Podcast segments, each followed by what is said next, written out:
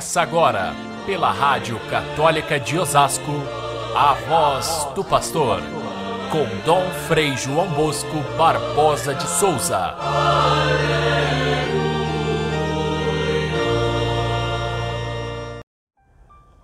José, não tenhas medo de receber Maria como tua esposa, porque ela concebeu pela ação do Espírito Santo. Ela dará à luz um filho e tu lhe darás o nome de Jesus, pois ele vai salvar o povo dos seus pecados. Caríssimos irmãos e irmãs, ouvintes do nosso Evangelho de cada dia, nós vivemos o ano todo dedicado a São José. E que riqueza foi esse ano que se encerrou agora, no dia 8 de dezembro, celebrando são José, como patrono da igreja, proclamado assim e vivido pela igreja como protetor, assim como foi protetor da família de Nazaré. Na nossa novena de Natal, prosseguimos com o Evangelho de São Mateus, onde esse é o personagem central, José, com as suas dúvidas, com seus planos e com a sua missão. Esse evangelho de hoje nos esclarece. Depois de José ter aparecido ali na genealogia de Jesus, simplesmente citado José, o esposo de Maria, da qual nasceu Jesus, o evangelista então se debruça sobre esse personagem e mostra qual é o seu papel, qual é a sua missão e também por que que essa missão era envolvida em dúvidas.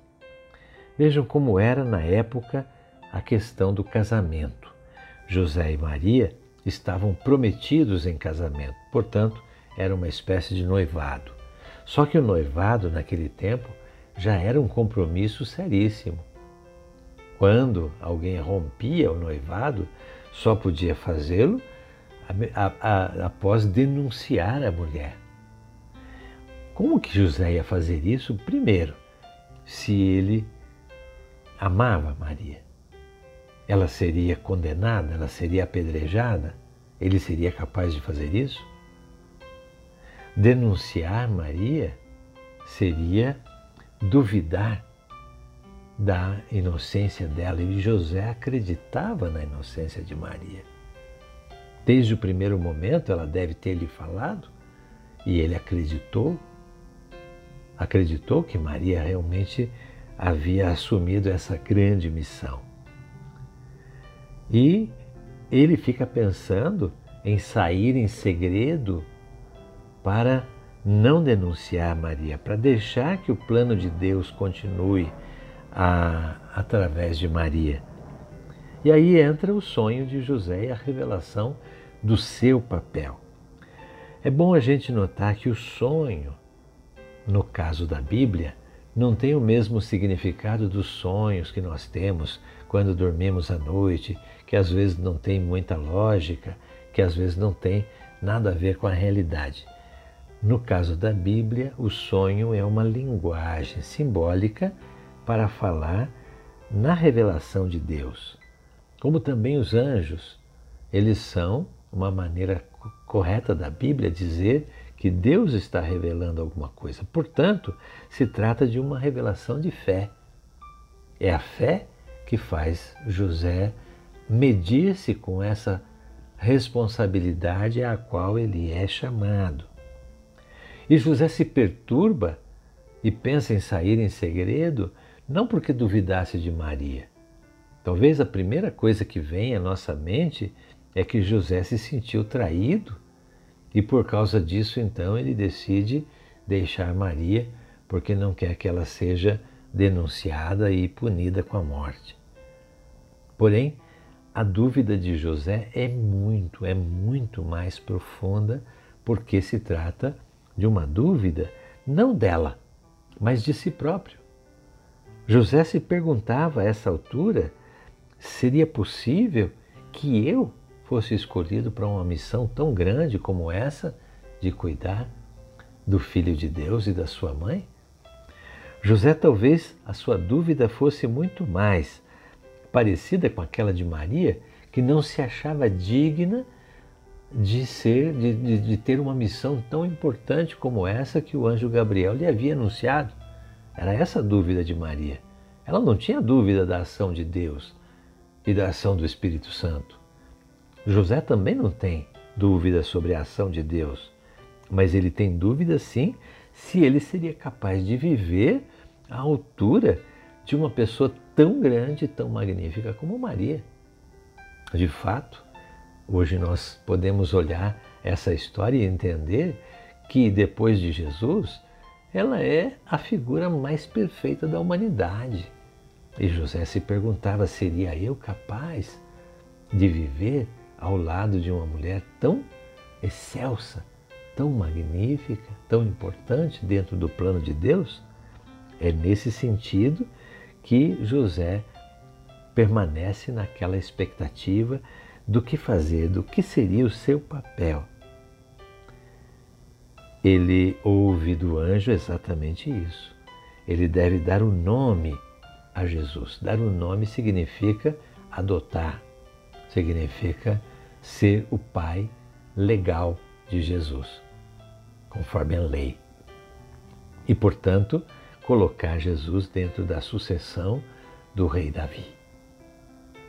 Seria esse o papel principal de José, que fazer com que esse filho de Deus, tornado humano no seio de Maria, fosse da descendência de Davi conforme as profecias.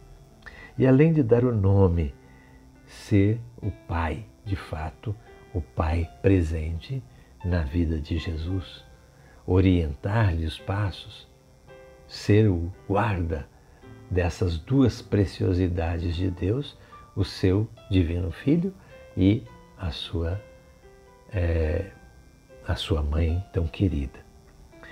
Então, José, por fim, como justo, aceita entrar dentro desse mistério de Deus oferecido a ele. Claro que não sem dúvidas, porque a fé nos permite enxergar quem é que nos faz a proposta, mas não nos permite saber quais são, quais são as consequências dessa decisão. José não sabe. Mas a partir desse momento, José não tem mais dúvidas sobre o seu papel e aí ele decide aguerridamente defender a Jesus, como ele o faz desde o princípio na, na busca do lugar para o seu nascimento, depois na fuga para o Egito, depois nos momentos em, em que Jesus está ao seu lado, junto com Maria em Nazaré, até chegar à idade de exercer a sua missão como Salvador. Até que ponto José acompanhou a vida de Jesus? A Bíblia não abre para nós esse segredo. A gente sabe que por, ser, por não ser mais citado depois durante a vida adulta de Jesus, significa que ele cumpriu a sua missão antecipadamente.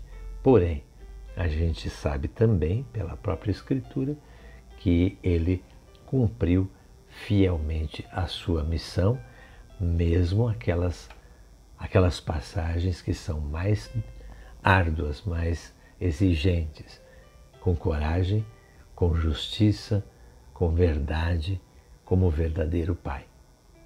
Essa é a grandeza de José que nós queremos é, compreender com este Evangelho de hoje e assim ir compondo esse, esse quadro do nascimento de Jesus que nós estamos para celebrar. Deus é sempre surpreendente e é grande na sua revelação.